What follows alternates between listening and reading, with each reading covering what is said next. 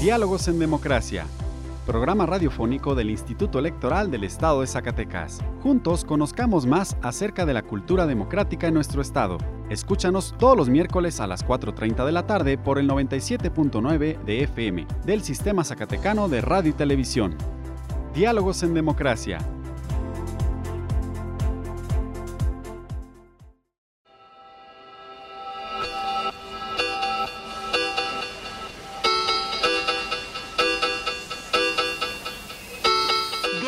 En Democracia.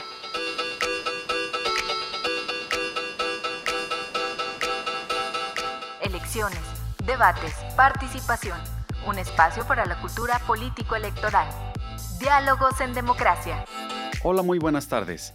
Les doy la bienvenida a Diálogos en Democracia, un programa radiofónico del Instituto Electoral del Estado de Zacatecas. Les saluda Víctor Trejo y agradezco su compañía en esta tarde. En el programa de hoy podremos conocer sobre las casillas electorales, la participación ciudadana integrando las mesas directivas de casilla rumbo a la jornada electoral y las medidas sanitarias al interior de las mismas. Para esto platicaremos con el consejero electoral, licenciado Carlos Casas Roque. Además, podremos conocer las últimas noticias del proceso electoral. Ahora vamos a nuestra primera sección de efemérides en voz de Andrea Galván Román. Diálogos en Democracia. Esta semana en la historia. Efemérides.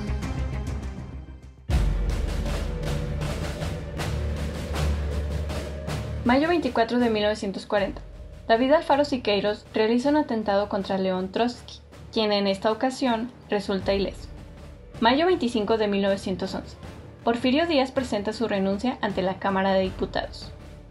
Mayo 26 de 1833. Se levanta en armas Ignacio Escalada contra las reformas de Valentín Gómez Farías en Morelia, Michoacán.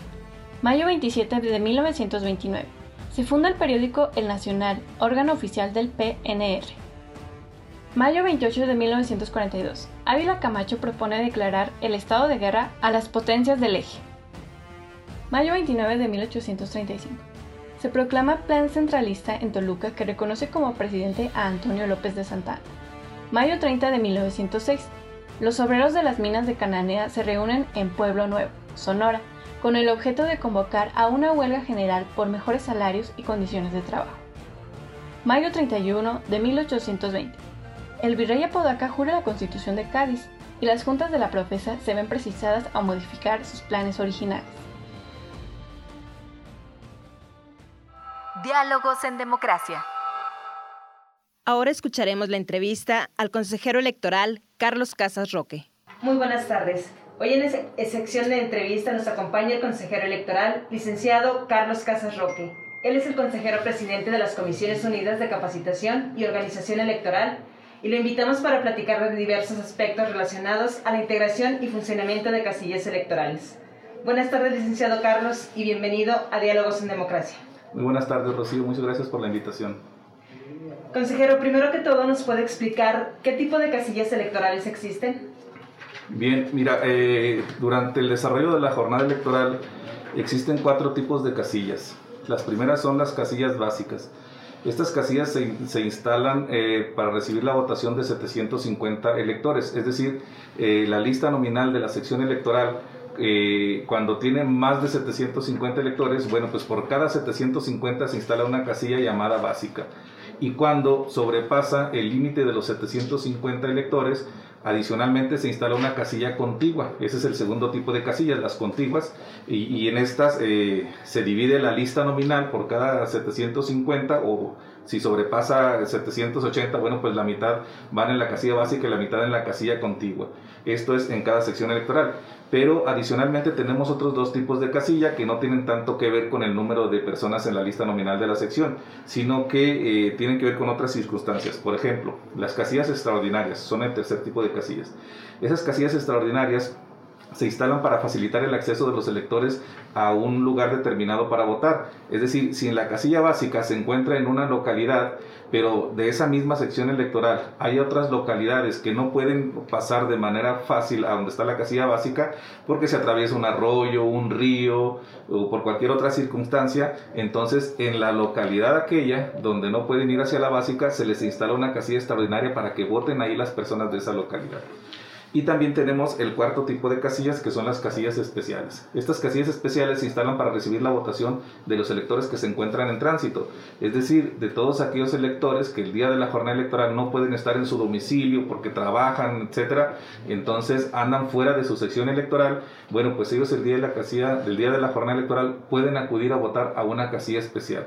En el caso de Zacatecas, de, en todo el territorio del estado se van a instalar 20 casillas especiales para recibir ese tipo de votación de los electores que están fuera de su sección electoral. Y bien, consejero, ¿podría comentarnos cuántas casillas se tiene contemplado instalar en todo el estado y cómo es el procedimiento para determinar la ubicación? Bien, en todo el estado se van a instalar 2.588 casillas. Esas fueron el, número de casillas aprobadas por el Instituto Nacional Electoral. Y el procedimiento para determinar las casillas eh, para determinar su ubicación, bueno, pues trae todo un procedimiento legal que está determinado en la Ley General de Instituciones y Procedimientos Electorales y demás normatividad aplicable.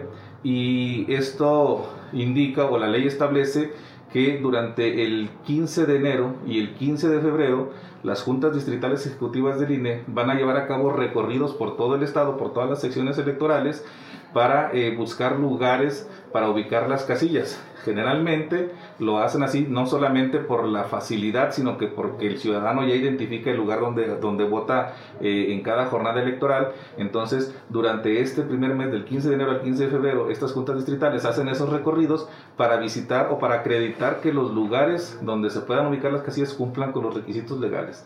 ¿Cuáles son uno de estos requisitos? Bueno, pues los más importantes, que los lugares donde se van a ubicar las casillas tengan un fácil y libre acceso para los electores. Es decir, en lo mayor que se pueda, evitar que sean lugares donde tenga que subir muchos escalones, eh, que tengan, eh, que esté entre un callejón, etc. Entonces, tienen que garantizar el fácil y libre acceso de los electores.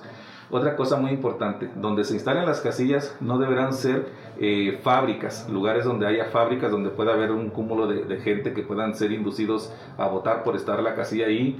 Eh, no deben ser tampoco lugares destinados al culto religioso.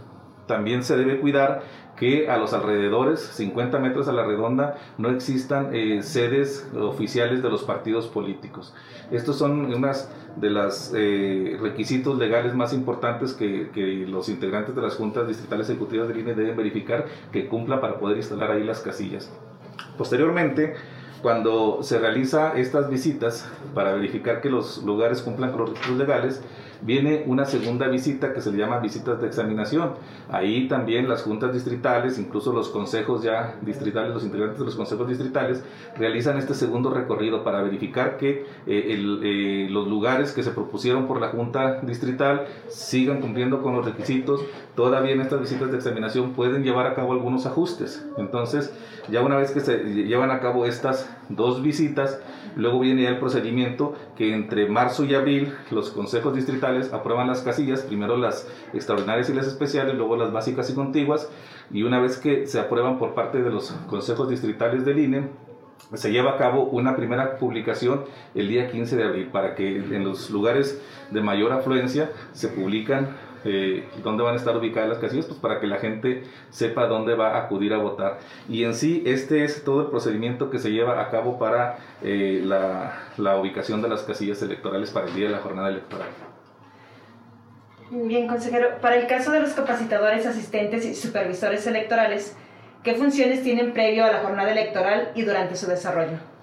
Bien, esto es muy importante. Eh, anteriormente, antes de, que se implementara el Sistema Nacional de Electores, de elecciones, eh, tanto el Instituto Nacional Electoral como los organismos públicos locales electorales, en este caso el IES, eh, llevábamos a cabo ambos eh, por separado, porque aparte no había elecciones concurrentes, cada quien hacíamos la capacitación electoral. Entonces, a partir del nuevo Sistema Nacional Electoral, cuando la capacitación electoral se convierte o la Constitución establece que es atribución exclusiva del Instituto Nacional Electoral, y la capacitación electoral la llevan ellos, contratan los capacitadores asistentes electorales y supervisores para que lleven a cabo esta tarea.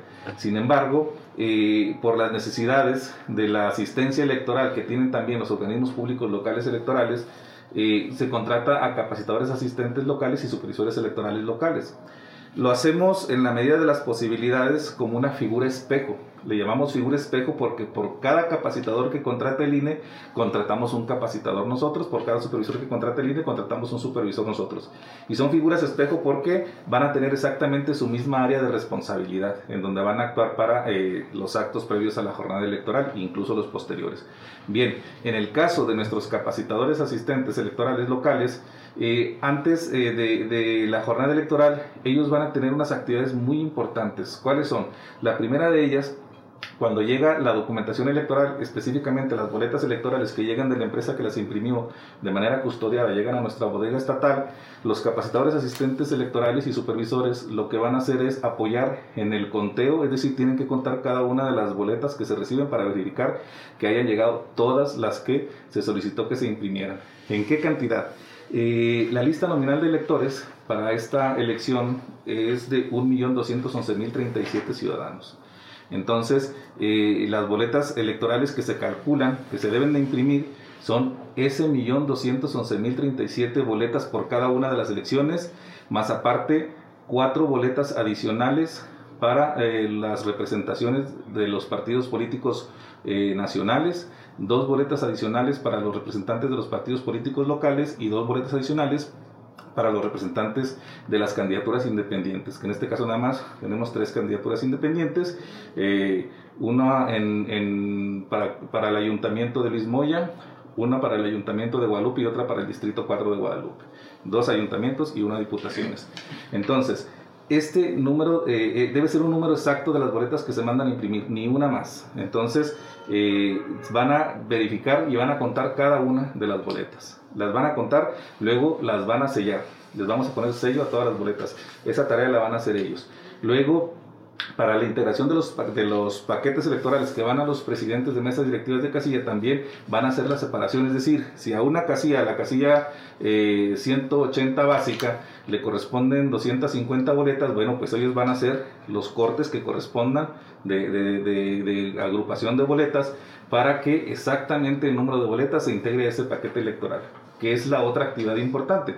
Una vez que se lleva a cabo el conteo, el sellado y el agrupamiento de boletas, vamos a hacer la integración de los paquetes electorales que contienen toda la documentación electoral, adicionalmente el material electoral para concentrarlos en nuestros consejos distritales y municipales para que en los cinco días previos al anterior al de la elección se entreguen a los presidentes de mesas directivas de casilla. Esa actividad, nuestros capacitadores asistentes electorales, en coordinación con los capacitadores asistentes federales, van a hacer la entrega los federales del paquete de la elección de diputados federales, nuestros CAIs locales de los tres paquetes electorales de gobernador, de diputados y de ayuntamientos. Esa es otra actividad que se realiza por parte de ellos previo a la jornada electoral. Luego, eh, ya durante la jornada electoral realizan también actividades muy importantes. La primera de ellas, bueno, al inicio de la jornada electoral, eh, algunos de ellos van a apoyar en el sistema de información de la jornada electoral que está a cargo del INE. Eh, pueden ellos apoyar a los capacitadores electorales federales para reportar la instalación de las casillas mediante una aplicación. En caso de nuestros capacitadores, le mandarían la información al, al capacitador federal para que el capacitador federal la suba a la aplicación y sea publicada en los sistemas informáticos del INE. Entonces, apoyan en ese sistema de información de la jornada electoral. Eh, adicionalmente, durante la jornada electoral estarán haciendo sus recorridos durante todas las casillas y ahí podrán apoyar tanto en la afluencia de los ciudadanos para estarlos acomodando en la fila, para verificar que estén cumpliendo con las medidas sanitarias, etc. Eso es durante la jornada electoral. Al concluir la, la votación, eh, ellos van a llevar a cabo la implementación del programa de resultados electorales preliminares de las tres elecciones locales eh, a través de eh, una aplicación móvil también de los teléfonos que van a traer algunos, otros con su celular, van a estar transmitiéndonos la, la, la, información, no con su celular, no, nada más con los celulares de nosotros, transmiten la información a través de una aplicación de los resultados que se están dando en la casilla. Y este, adicionalmente, bueno, pues esos resultados estarán llegando en las actas a cada uno de nuestros consejos mediante los mecanismos de recolección que se implementen para tal efecto. Entonces, ese, esa operatividad o esa operación del programa de resultados electorales preliminares también estará a cargo de nuestros capacitadores asistentes locales. Posteriormente, ya cuando se cierran las casillas, eh, llevan a cabo es una actividad muy importante que de, de, ello depende mucho la certeza de los resultados de las elecciones, que es el traslado de los paquetes electorales hacia nuestros consejos distritales y municipales. Entonces, eh, en coordinación con el INE, eh, se implementaron eh, mecanismos de recolección de paquetes electorales que tienen que ver con centros fijos de recepción de paquetes, con centros o, con centros itinerantes y con, con, mecanismos de traslado, es decir, que el capacitador traslada directamente al presidente de la casilla a llevarlo a la sede del consejo correspondiente para que entregue los paquetes electorales. Entonces, en esos mecanismos de recolección también participan todos nuestros capacitadores para garantizar que se recolecten o que se, que se acopien bien todos los paquetes electorales y que lleguen al Consejo Distrital y Municipal según corresponda. Al Consejo Distrital deberán de llegar los paquetes electorales de la elección de gobernador y de diputados y al Consejo Municipal los paquetes electorales de la elección de ayuntamientos. Esta es otra eh, eh, actividad muy importante que realizan ellos ya concluyendo la jornada electoral y posteriormente el miércoles siguiente a la jornada electoral participarán en la actividad más relevante, en la actividad donde legalmente se van a dar los resultados oficiales de la elección, que son cómputos distritales y cómputos municipales. Este personal tiene una participación muy importante durante la realización de los cómputos, y no solamente de los cómputos, sino que en caso de haber recuentos de casillas, también ellos son parte importante para la, la realización de los recuentos de las casillas electorales. Bien, consejero, ¿qué medidas sanitarias se tienen contempladas para el día de la jornada electoral al interior de la casilla? Bien, pues mira, antes de, de hablar de al interior de la casilla es muy importante mencionar la actividad previa. El Instituto Nacional Electoral, como eh, institución que tiene la atribución exclusiva de la operación de las casillas únicas, casillas únicas entendiéndose que en una sola casilla hay votación de la elección federal y la votación de la elección local. Entonces, el, el, INE implementó un protocolo de medidas sanitarias y protección de la salud para la operación de las casillas únicas. Este protocolo es muy importante porque eh, eh, indica que desde antes de la jornada electoral, el Instituto Nacional Electoral, en coordinación con los organismos públicos locales electorales, van a llevar a cabo actividades de sanitización en donde se van a ubicar todas las casillas. Van a ser previamente sanitizadas este, eh, para que el día de la jornada electoral ya cuente con la primera medida de seguridad. ¿Qué va a pasar el día de la jornada? Bueno, los ciudadanos, como van llegando a la casilla, fuera de ella se van, se van formando en lo que se termina la instalación de la misma para que empiecen a abrir la votación a partir de las 8 de la mañana. Entonces, lo que se va a verificar a partir de que vayan llegando los ciudadanos es que se vayan formando con tomando la sana distancia, es decir, de por lo menos 1.5 metros de distancia cada un ciudadano del otro. Eh, esa es la primera medida. Ahora, para entrar a las casillas es algo muy importante. ¿Qué es lo que se pide? Eh, que las personas de preferencia no acudan con menores de edad si, va, si es muy indispensable que acudan con algún menor de edad, bueno, pues tanto el elector como el menor de edad deberán portar su cubrebocas. Si no portan cubrebocas no podrán entrar a la casilla, pero si no lo llevan no quiere decir que ya no van a poder votar. Eh, se, está, se implementó también un, un, operativo para que en la casilla los funcionarios cuenten también con números suficientes de cubrebocas. De tal manera que si un ciudadano llega sin cubrebocas, en la casilla se les va a otorgar uno de manera gratuita para que puedan entrar a la casilla a votar. Eh, una parte también importante es que aquellos ciudadanos que se encuentren en situación de vulnerabilidad, como adultos mayores, mujeres embarazadas, personas con, con obesidad, eh, estas personas no van a estar formados en la fila, sino que se les va a dar preferencia para que entren directamente a votar. Ahora vamos a ver el mecanismo que se va a implementar para entrar a la casilla. Una vez que el ciudadano entra a la casilla, como ya lo dijimos, eh, deberá hacerlo con cubrebocas. Eh, al entrar, a la casilla también, un funcionario de casilla, un escrutador, eh, le va a colocar gel antibacterial. Le va a dar una toallita sanitizante para que cuando entre a la casilla, aquellos lugares con los que va a tener contacto los pueda eh, previamente sanitizar y también cuando concluya ese, ese contacto con ese material. Entonces, entra un ciudadano a votar a la casilla, lo que va a hacer es mostrar la credencial del elector, al secretario de la casilla. el secretario de la casilla le pide que la coloque sin que la toque el secretario, la va a colocar en la mesa, el secretario va a verificar la credencial, lo va a buscar en la lista nominal, si aparece en la lista nominal le va a dar el dato al presidente de la mesa directiva de casilla de que sí aparece para que el presidente le entregue las boletas al elector. Entonces, esa credencial no la toca nadie más que el funcionario. Ahí se queda en la mesa para verificar que sean los datos correctos. Si el presidente de la casilla tiene duda sobre la identidad del elector porque van a traer cubrebocas, solo si tiene duda le va a pedir que de manera momentánea se quite el cubrebocas para eh, verificar la identidad. Eh, obviamente cuando le pide que se, que se quite el cubrebocas le va a pedir que se retire, que eh, se lo quite de manera adecuada tomándolo de los, de los elásticos y que no tosa, que no estornude, que no hable, entonces para evitar cualquier propagación de, del posible virus. Entonces eh, verifica, se vuelve a poner el cubrebocas, le entregan las boletas, se dirige hacia la mampara. Esta es una parte importante también del protocolo. La mampara, en donde el ciudadano acude a votar en secrecía eh, o en secreto, ya no va a tener las cortinillas que precisamente hacían que fuera secreto. Esas cortinillas ya se dejaron de implementar para esta jornada electoral por, precisamente por el COVID-19 porque era un elemento en que todos los ciudadanos tenían contacto, habría que agarrarlos para abrirlos. Entonces, para evitar ese multicontacto o ese contacto de muchas personas, se quitan esas cortinillas y entonces el ciudadano va a entrar a votar ahí en secreto, pero ya sin cortinillas.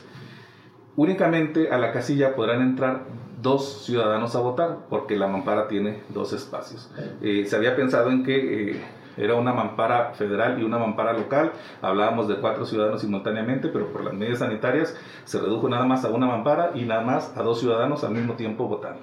Entonces, eh, eh, se implementa aparte de que ya llegas a la mampara, no hay cortinillas, el ciudadano, cada ciudadano puede llevar su propio bolígrafo para marcar las boletas. ¿Para qué? Para que no tenga contacto con el crayón que todo mundo, que todos los electores lo utilizan para votar. Entonces, cada ciudadano puede llevar su propio bolígrafo. Es una parte importante. Si no lo lleva y si tiene contacto con el crayón que está ahí de manera general, bueno, pues va a votar con ese crayón, pero con la toallita que le dieron lo va a sanitizar una vez que termine de votar. Y ya cuando vota, se dirige nuevamente a la mesa directiva. En la mesa directiva de casilla, ¿qué es lo que falta? que le impregnen su pulgar derecho con líquido indeleble y que le marquen la credencial. Bueno, el procedimiento para marcar la credencial va a ser que el, el, el, escrutador que le corresponde a esa actividad va a acercar la pinza marcadora de la credencial. El ciudadano es el que va a acomodar su credencial, la toma solamente, la acomoda y el secretario hace la marca.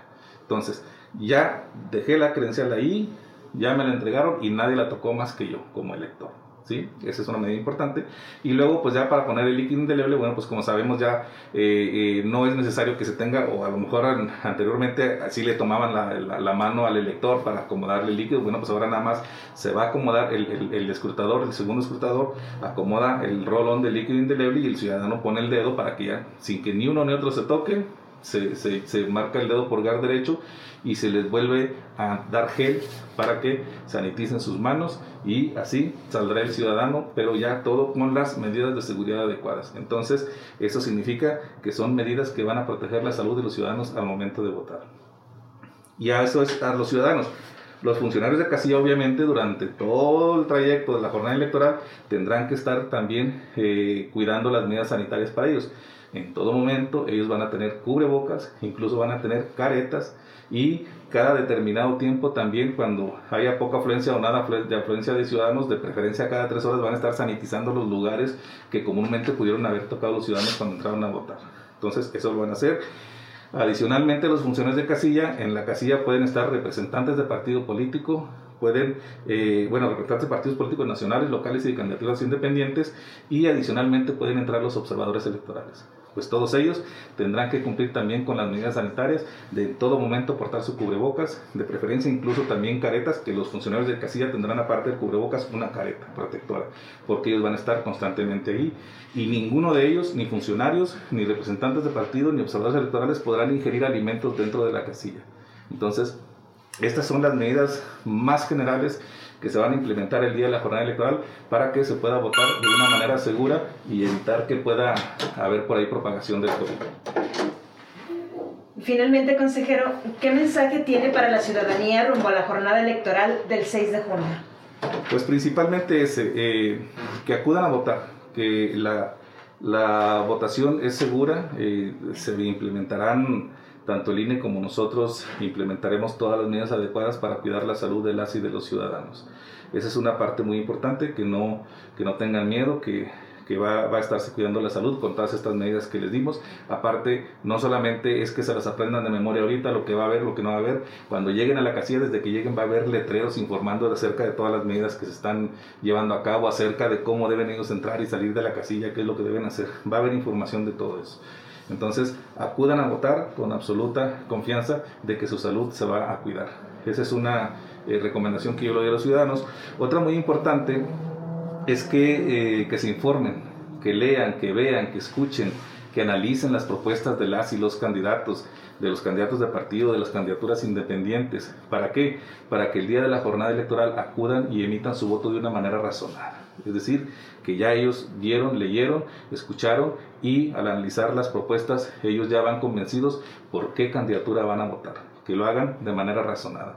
El Instituto Nacional Electoral y el Instituto Electoral del Estado de Zacatecas, en diversas plataformas, en nuestras redes sociales, eh, y bueno, plataformas que, que, se han implementado al respecto, este, se, hay información acerca de las candidaturas, ¿sí? Entonces que busquen y, y, se informen para que puedan acudir a votar de manera informada.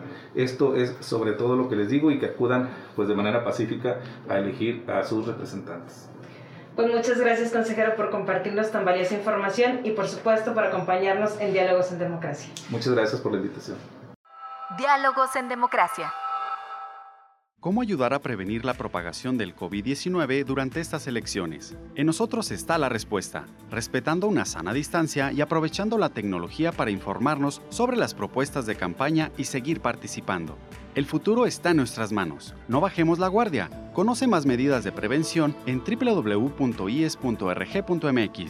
Te cuidas tú, nos cuidas a todas y a todos. Hoy más que nunca, la elección está en tus manos. Instituto Electoral del Estado de Zacatecas. Diálogos en Democracia. Breves electorales. Este 25 de mayo a las 18 horas concluyó el registro de representantes generales y antemesas directivas de casilla. Circula en redes sociales un video donde se menciona que el marcador del INE se borra. La pluma utilizada en este video no es un marcador oficial que se colocará en las casillas el 6 de junio. Por lo tanto, dicha información es falsa. No te dejes engañar. Recuerda que tú puedes llevar tu propia pluma el día de la jornada electoral. El Instituto Nacional cuenta con un sitio web donde puedes conocer más información de las y los candidatos. Ingresa a candidaturas.ine.mx o en el micrositio votoinformado.unam.mx. El pasado 25 de mayo venció el plazo para obtener reimpresión idéntica de la credencial de elector. Te invitamos a visitar el micrositio politicaygenero.ies.org.mx, donde podrás consultar información sobre el liderazgo político de las mujeres en Zacatecas y el trabajo del IES en materia de promoción de los derechos político-electorales de las mujeres. Diálogos en Democracia.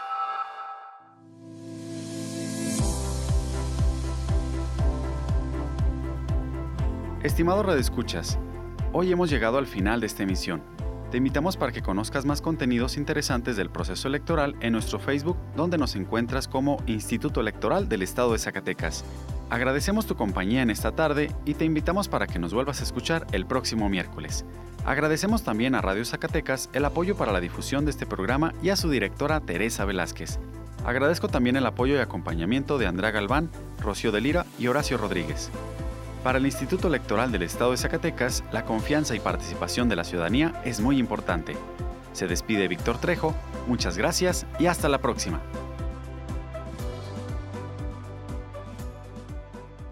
Programa producido por el Instituto Electoral del Estado de Zacatecas. Diálogos en Democracia.